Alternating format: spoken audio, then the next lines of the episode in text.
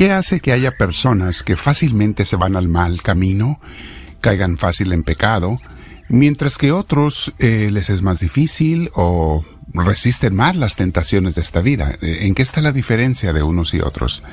Vamos a meditar en ello el día de hoy, mis hermanos, vamos a reflexionar. Pero antes te invito a que te sientes en algún lugar con tu espalda recta, tu cuello y tus hombros relajados. Vamos a respirar profundo y dejar que Dios nos llene nuestro corazón, nos llene el alma de su presencia. Bendito seas, Señor Dios nuestro. Invita al Espíritu Santo, dile, Señor, ven a mí, te lo pido y al respirar profundo que en el aire entres tú también, tu Divino Espíritu. Yo te doy gloria, te doy alabanza, te doy honor, Señor, y te pido que toda reflexión y meditación que voy a hacer enseguida sea hecha por ti y en ti. Bendito seas, Señor Dios nuestro. Junto con mis hermanos te decimos todos, Gloria al Padre, Gloria al Hijo y Gloria al Espíritu Santo, como era en un principio, sea ahora y siempre, por los siglos de los siglos. Amén. Muy bien, mis hermanos, el tema de hoy se llama Las malas hierbas en nuestros corazones. Y es que los malos pensamientos, las malas intenciones y las tentaciones son como hierbas que nacen en el jardín de tu alma. Si no las arrancas, esas hierbas que al principio son chicas se van a crecer y se van convirtiendo en arbustos o hasta en árboles malos que siembran más hierbas malas.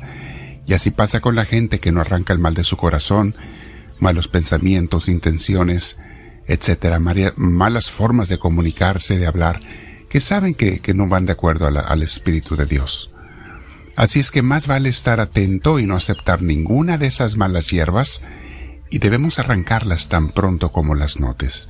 De esa manera mantendremos el jardín de nuestra alma limpio. Me parece muy apropiada la analogía de comparar nuestra alma con un jardín, que puede ser bien cuidado y bello o descuidado y feo. Los santos usan mucho este ejemplo para hablar de su interior con respecto a Dios, si está limpio, si hay jardines, si hay flores en él, y de hecho en la espiritualidad carmelita desde Santa Teresa de Ávila, ella usa mucho el ejemplo del jardín de plantar flores para Dios, de cuidarlas, de arrancar las hierbas, de regar esas flores, etc. También muchos otros religiosos nos han hablado de esta manera, que el corazón es, es un jardín que debemos de cuidarlo y arreglarlo para Dios, para que Dios se recree en él y se sienta feliz de visitarlo, o mejor aún, de vivir en el jardín de nuestras almas. Para esto, esta analogía, te aconsejo que leas un librito corto, es muy breve de leer, pero es muy bonito, muy divertido de leer. Es como un cuento y se llama El Jardín del Amado. Su autor es Robert E. Way. Lo encuentras en inglés y en alguna ocasión lo tradujeron al español. Luego se agotó en español, pero lo encuentras en línea ya. Aquí abajo en los comentarios del autor les voy a poner un link, un enlace, para si quieres leerlo en línea, eh, lo encuentras allí. En este enlace te lleva y lo encuentras en PDF. O también en YouTube hay personas que lo leen, encontré a dos, tres personas que lo leen para ti si tú quieres en YouTube.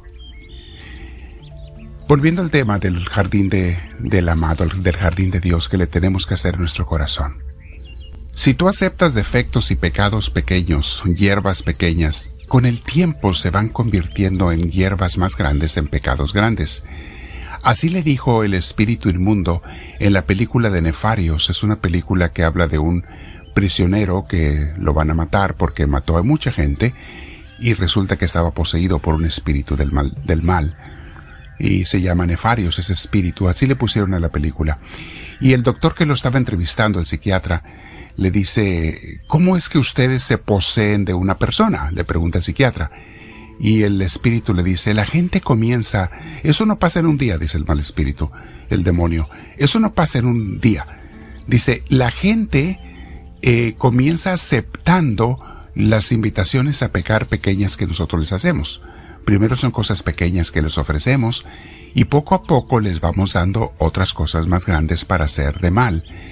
También las aceptan. Y así hasta que de tanto decirnos que sí tenemos el derecho y la autorización de poseer esa persona, esa persona ya nos pertenece porque siempre ha estado de nuestro lado. Nos queda claro, mis hermanos, que debemos estar atentos a nuestros pensamientos y deseos para rechazar todos los que nos llegan a diario que no son buenos, porque te van a llegar todos los días. Las malas hierbas siempre van a salir en tu corazón toda la vida y siempre las tienes que estar arrancando. Malos pensamientos, malos deseos, tentaciones. Y por la misma razón, mis hermanos, identifica a los malos amigos que pudieras tener que son a veces sembradores del mal con sus palabras, con sus invitaciones e influencias, son sembradores de hierbas en tu corazón. Retírate de ellos, porque las hierbas se multiplican. Alguien que las tiene las anda repartiendo sus semillas por todos lados.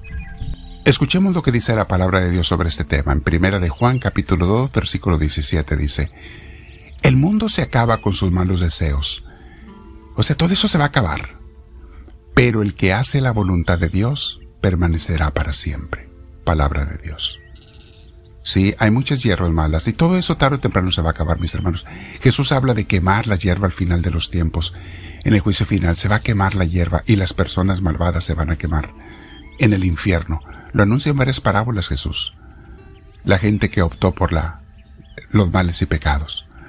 San Pablo en Colosenses 3.5 dice, hagan morir todo lo que es propio de la naturaleza terrenal como la inmoralidad sexual, la impureza, las pasiones bajas, malos deseos y avaricia, la cual es idolatría. Palabra de Dios. O sea, el dejarte llevar por los males eh, es una forma de idolatría, pero dice, ustedes ya tienen que dejar morir eso. Eso, eso ya no puede seguir, son las malas hierbas, mis hermanos. Eso no tiene que seguir en tu corazón.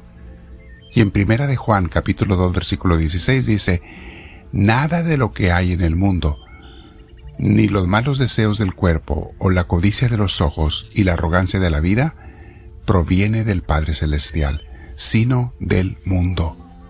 Las cosas del mundo no son de Dios, mis hermanos. Ahí lo, muchas veces el Evangelio Jesús y también los apóstoles hablan de vivir para el mundo o vivir para Dios. O eres de uno o eres del otro, pero no puedes ser de los dos. Vives para las ambiciones y los deseos carnales, o vives para fincar el reino de Dios en tu corazón y en los demás. Te voy a invitar a que te quedes meditando este día, mi hermana, mi hermano. Eh, ¿Hay acaso en mi corazón malas hierbas que he dejado entrar? ¿Acaso hay cosas que yo he permitido y, han crecido? Te voy a decir una cosa, mientras más crezca una hierba del mal en tu corazón, más difícil es arrancarla, pero no es imposible con la ayuda de Dios. Si hay un vicio, un pecado que dejaste crecer, es más difícil de arrancar, pero Dios te va a dar la ayuda.